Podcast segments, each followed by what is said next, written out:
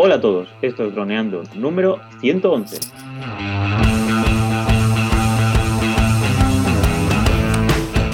Bienvenidos este miércoles 30 de enero al podcast de temática dron, en que aprenderás a ganar dinero con tu dron. En el programa de hoy vamos a hablar de vuestras preguntas y sugerencias. Pero antes recuerda que nos puedes contactar por Facebook, vía web en droneando.info o vía mail en contacta.droneando.info. Como siempre estamos Cayetano Solano, especialista en drones, y yo, Dani Dura, especialista web y en proyectos digitales. Hola Calle, ¿qué tal? ¿Cómo estás? Hola amigos, pues nada, muy contento, aquí con más preguntas frescas de los miércoles y nada, a ver si aprendemos un poco todos juntos y, y también compartimos un poco de conocimiento. Perfecto, pues vamos con la primera. Venga. Así que, Cristian, nos comenta que es un comentario que nos deja en iVoox en el episodio 110, donde hablábamos de vídeos para redes sociales, análisis y decisiones. Y nos comenta, muy buen podcast, chicos, como siempre. Buenos consejos para poner en práctica. Cuando podáis, eh, podéis hacer un podcast enfocado a YouTube. Y pues bueno, claro, ¿no? Calle, porque al final YouTube es otra de las plataformas más importantes para poder eh, pues mostrar nuestro producto, nuestro contenido Así que se nos ocurrirán pues truquitos y sobre todo analizaremos pues channels ¿no? de otros usuarios, como por ejemplo. De hecho, de hecho, esto se nos ha convertido casi en un, en un ciclo, sin quererlo, porque empezamos a hablar de fotografías, trucos para editar, y al final hemos ido haciendo semana a semana como un ciclo entero de contenido enfocado a partir de la edición a nuestras redes sociales, eh, ya sean unas otras, ya sea vídeo o foto. Entonces, se ha convertido prácticamente en un, ciclo, así que sí, la verdad es que es muy buena idea poder también hablar, dedicar un programa que compartamos nuestro, nuestros conocimientos acerca de crear contenido también para YouTube, que al final pues también es otro, entre comillas, red social, pero bueno, creo que un poco más diferente.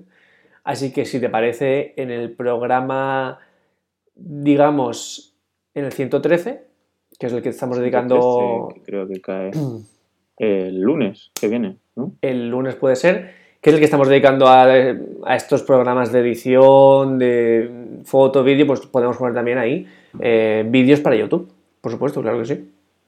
Pues genial. Pues bueno, Cristian, pues ya lo tienes en cuenta. Así que ya mm, vamos hablando sobre YouTube en el capítulo 113. Pues genial, ahora vamos a pasar a la siguiente preguntita de Andrés. Bueno, Andrés nos comenta, ¿es interesante actualizar nuestros dones cuando aparece una nueva actualización? ¿Vosotros lo hacéis? Mm. Un saludo.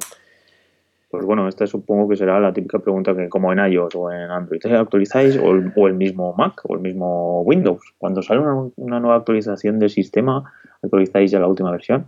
Pues bueno, a ver, yo en mi caso, yo no. Yo suelo esperarme a ver qué ponen en, internet, porque no me gusta enfrentarme a problemas así de bugs, de, porque soy desarrollador y sé lo que pasa. Es decir, cuando, cuando estás desarrollando algo, lo normal es que eh, alguna nueva funcionalidad o tal, pues no funcione muy bien allá, o los bugs, los famosos bugs. Así que yo, pues en este caso, no. No se callen respecto a los drones. ¿Qué, qué, qué opinas sobre DJI y tal? Suele tener fallos en las nuevas aplicaciones. No, imagínate, si a ti te da miedo tener un bug en un smartphone, que bueno, es peligroso, pero dentro de lo que cabe, el, smartphone sigue en tu bolsillo, no se cae. Pues imagínate en un dron. Ya. pero bueno, entiendo yo que los bugs relacionados con que se te caiga el dron no estarán muy testeados. Porque todo esto parte de la idea que hoy en día los productos digitales suelen estar, suelen invertir mucho dinero las empresas en testear. Por ejemplo, cambiando de sector, pero que se puede ver muy claramente. Un coche tiene infinidad de testeos de seguridad, de motor, infinidad.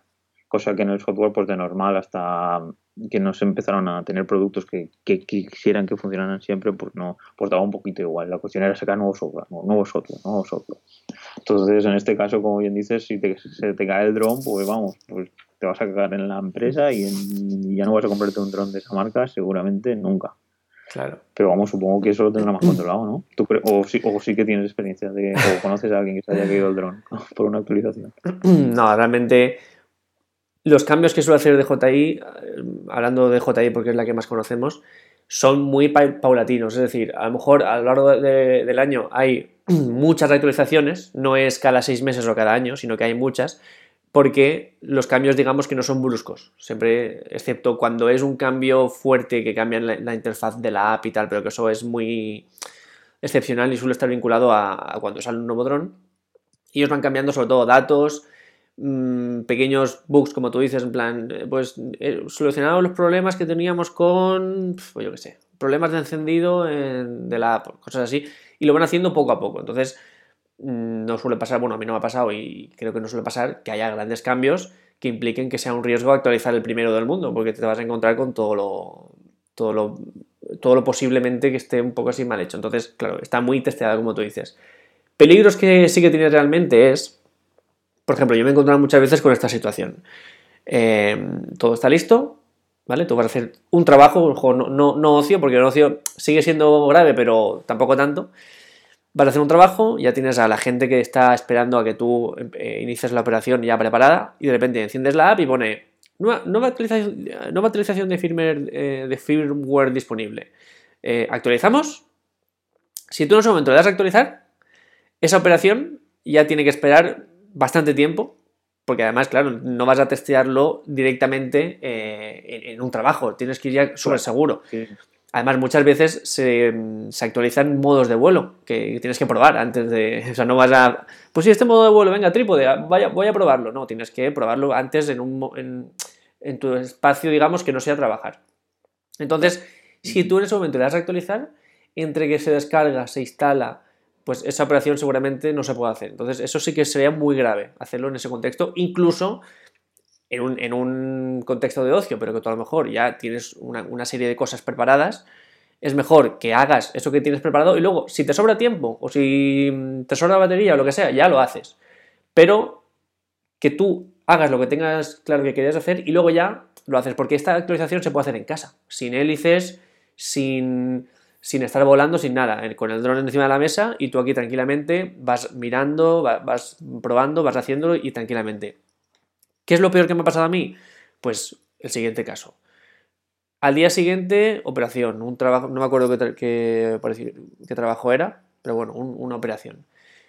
A la noche anterior yo me, dedico a limpiar las lentes, los filtros, a quitar zonas con más polvo, dejar, digamos, el aparato listo, por supuesto ya las baterías cargadas, guardarlo todo en, la mochila. Y me aparece ahí la actualización. Digo, ah, pues mira, perfecto, la hago y así mañana todo perfecto. Ese fue el error.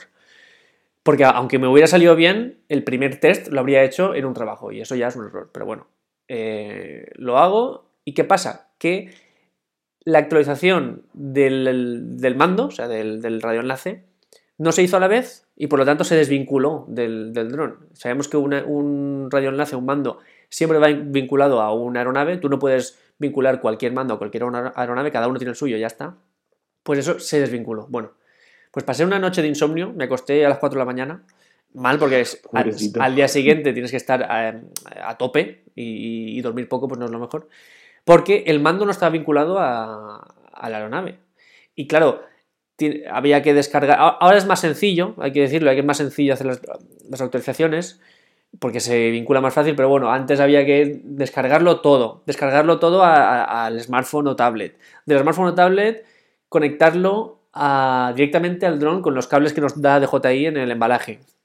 Del dron luego irte al, al, mando, conectarlo al mando, vincularlo. Entonces era un poco más farragoso, ahora es más, más, más sencillo. Pero sobre todo hay que hacerlo en un contexto en el que podamos probar la aeronave tranquilamente.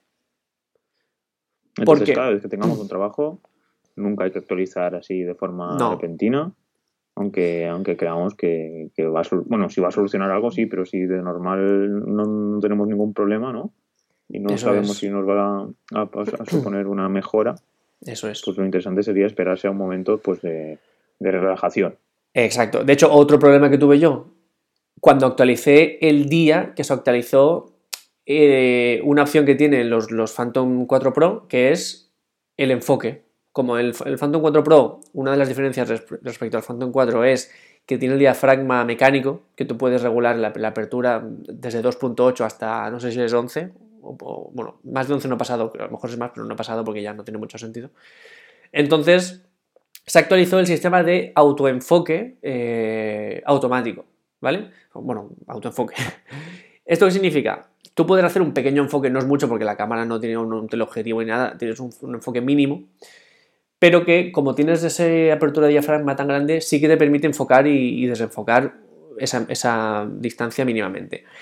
¿Qué ocurrió? Que se actualizó este sistema de autoenfoque de forma que en cada foto, o si estaba haciendo fotos, en cada foto hacía un autoenfoque.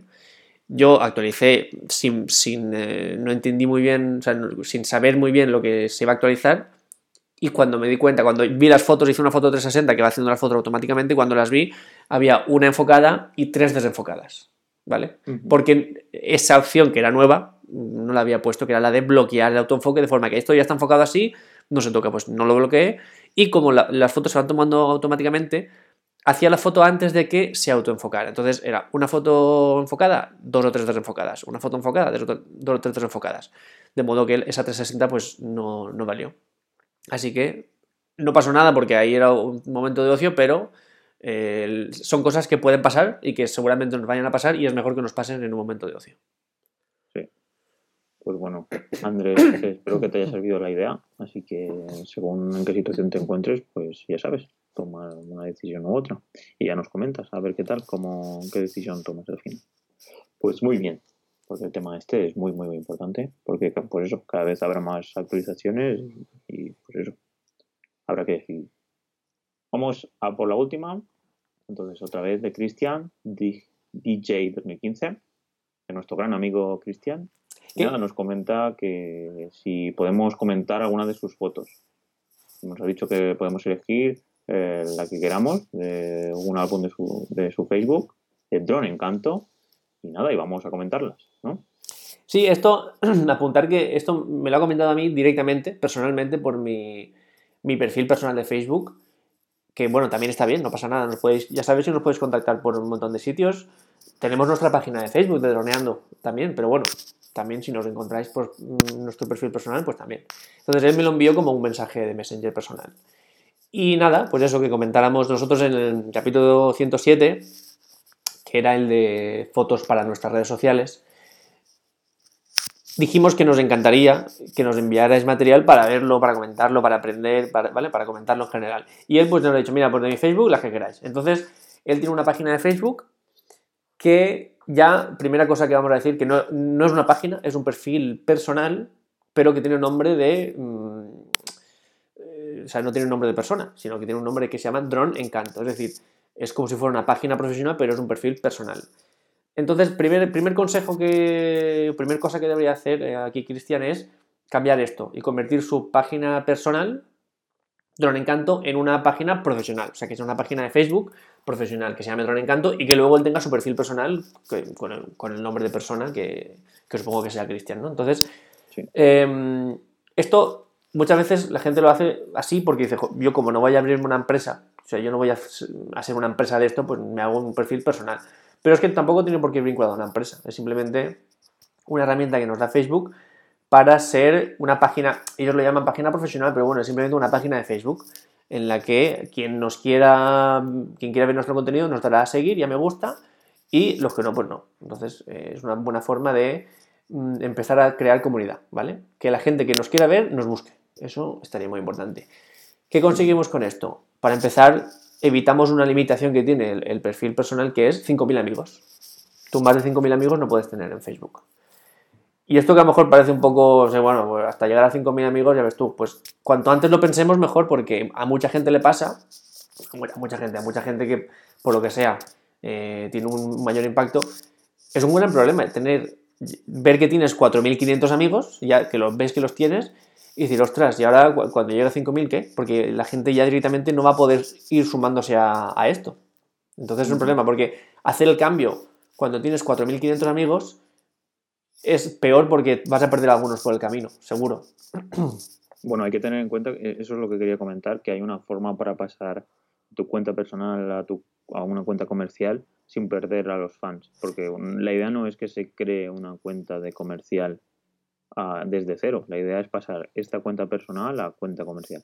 Entonces, tengo un tutorial que, pues, que he encontrado por internet, que es lo que yo hice, porque a mí me pasó esto. Justamente yo tenía una cuenta con 2.500 amigos y la pasé, bueno, me, me, invitaron a pasarme a, comercial porque si no iban a eliminarme la cuenta. Y bueno, y la idea es que todos los amigos que tienes se pasan a fans y, ya está. Y muy bien, la verdad que genial, porque tienes muchas más opciones, sobre todo para crear eventos y, todo tipo de, cosas. Así que, no sé, a mí me parece mejor para llevar un proyecto. Pero, una cuenta personal. ¿Y no les llegó a todos tus amigos una comunicación de que esa página personal pasaba a ser página profesional? Pues eso no lo sé. Yo diría que no. Pero puede pues, ser que sí. Según tenía entendido, hay una comunicación. Y es en ese punto en el que se pueden, en el que se pueden perder, en estas bases se puede perder alguno. Pero vamos, si tú tienes la experiencia. No, yo esa experiencia no la tengo, pero bueno, tiene lógica. es cierto que tiene lógica que se le avise. Por eso, si, si, tú empiezas ya, cuanto antes, ya los que se te van sumando se te suman, ya no va a haber un trasvase en ningún momento. Y lo que tú comentabas es no solo porque tengas esa limitación de 5.000 amigos, que también, por ejemplo, eh, tú cuando subes un vídeo en una página, en un perfil personal, no puedes ver las estadísticas de ese vídeo, puedes ver simplemente la gente que lo ha visto, puedes ver las visualizaciones, que esto es un dato muy... es interesante, pero hay muchos, muchos más que te pierdes. Si lo subes en una página profesional, tienes de qué minuto a qué minuto hay más gente viéndolo. ¿En qué minuto empieza la gente a irse? Ves una barra que ves, pues mira, al, minuto, al, segundo 10 tenemos eh, un 50% del público. Es decir, si, el vídeo tiene 1000 visitas, pues al, minuto, al segundo 10 llegan 500.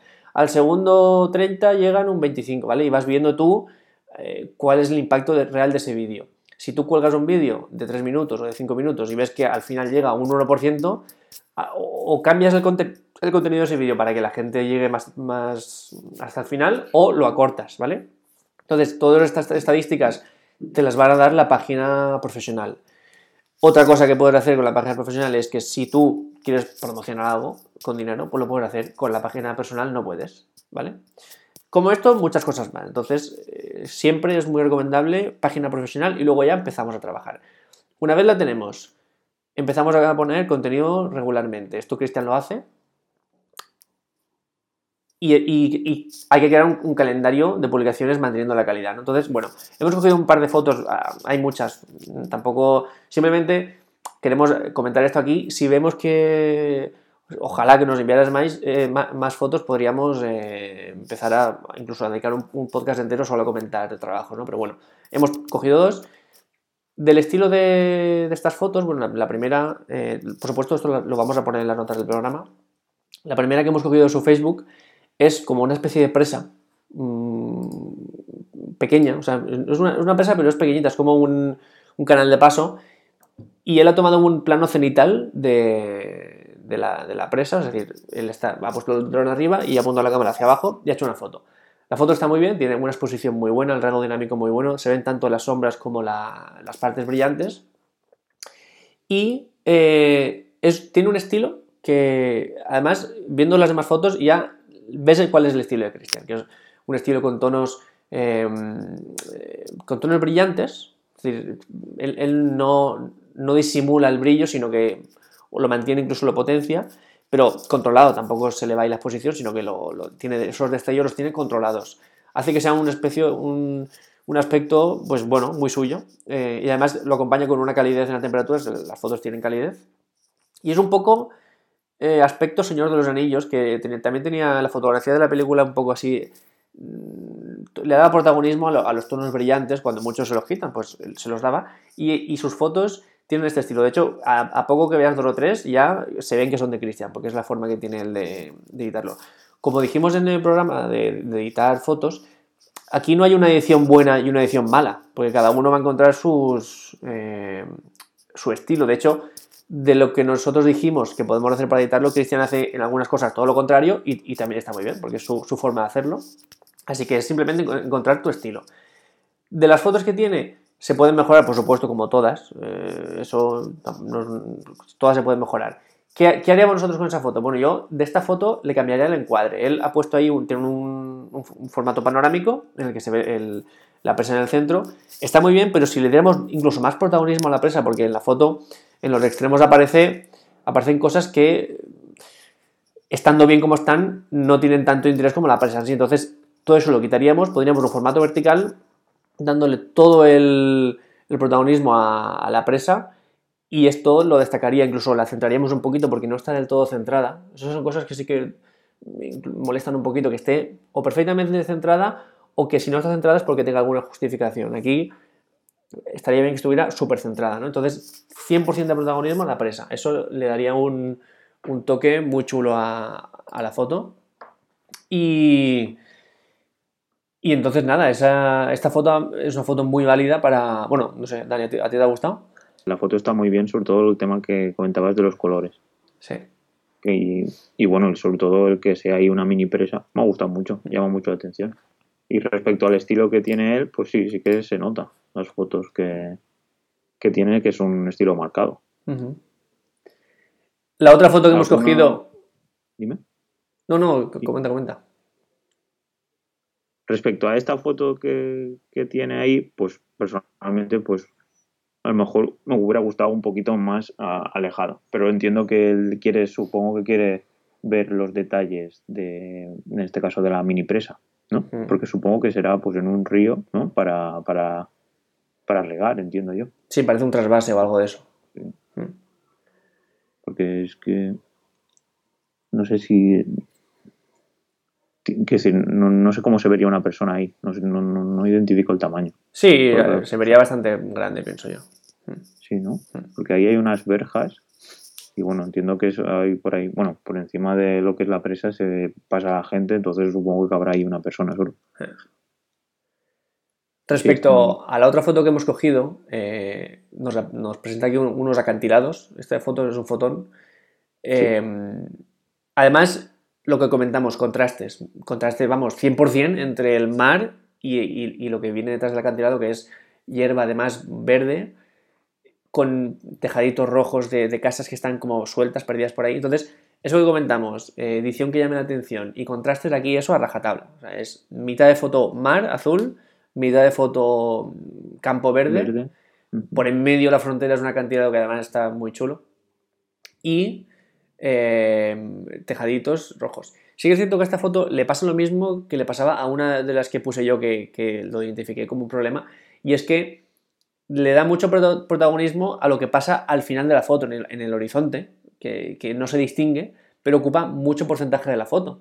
Y eso es un poco lo que en aquella foto que he puesto que también era una cantidad, por cierto, no me gustó de mi propia foto, que es que la foto está muy chula, pero le estamos dando un protagonismo a algo que está allí que ni se ve, que, a lo mejor si lo centráramos más en el acantilado en sí, la foto ganaría un montón de, impacto, mucho más impacto, mucho más visible eh, sin buscarla prácticamente y sería un fotón más aún de lo que ya es, porque el, momento es un, fotón. Así que bueno, esta foto, por ejemplo, pues fácilmente sería, con muy poquitas cosas, sería fácilmente potenciable, ¿no? Entonces, eh, aquí un ejemplo de estas fotos que estamos viendo. Sí que cierto que viendo todo lo que nos pone en, bueno, Cristian, Don, Encanto, se puede ver una progresión brutal en muy poco tiempo, no solo en las fotos, sino en los vídeos, y esto me da a entender que cuando analicemos las fotos de aquí cinco meses veremos mucha más calidad, en un año veremos muchísima más calidad y vamos, la progresión es eh,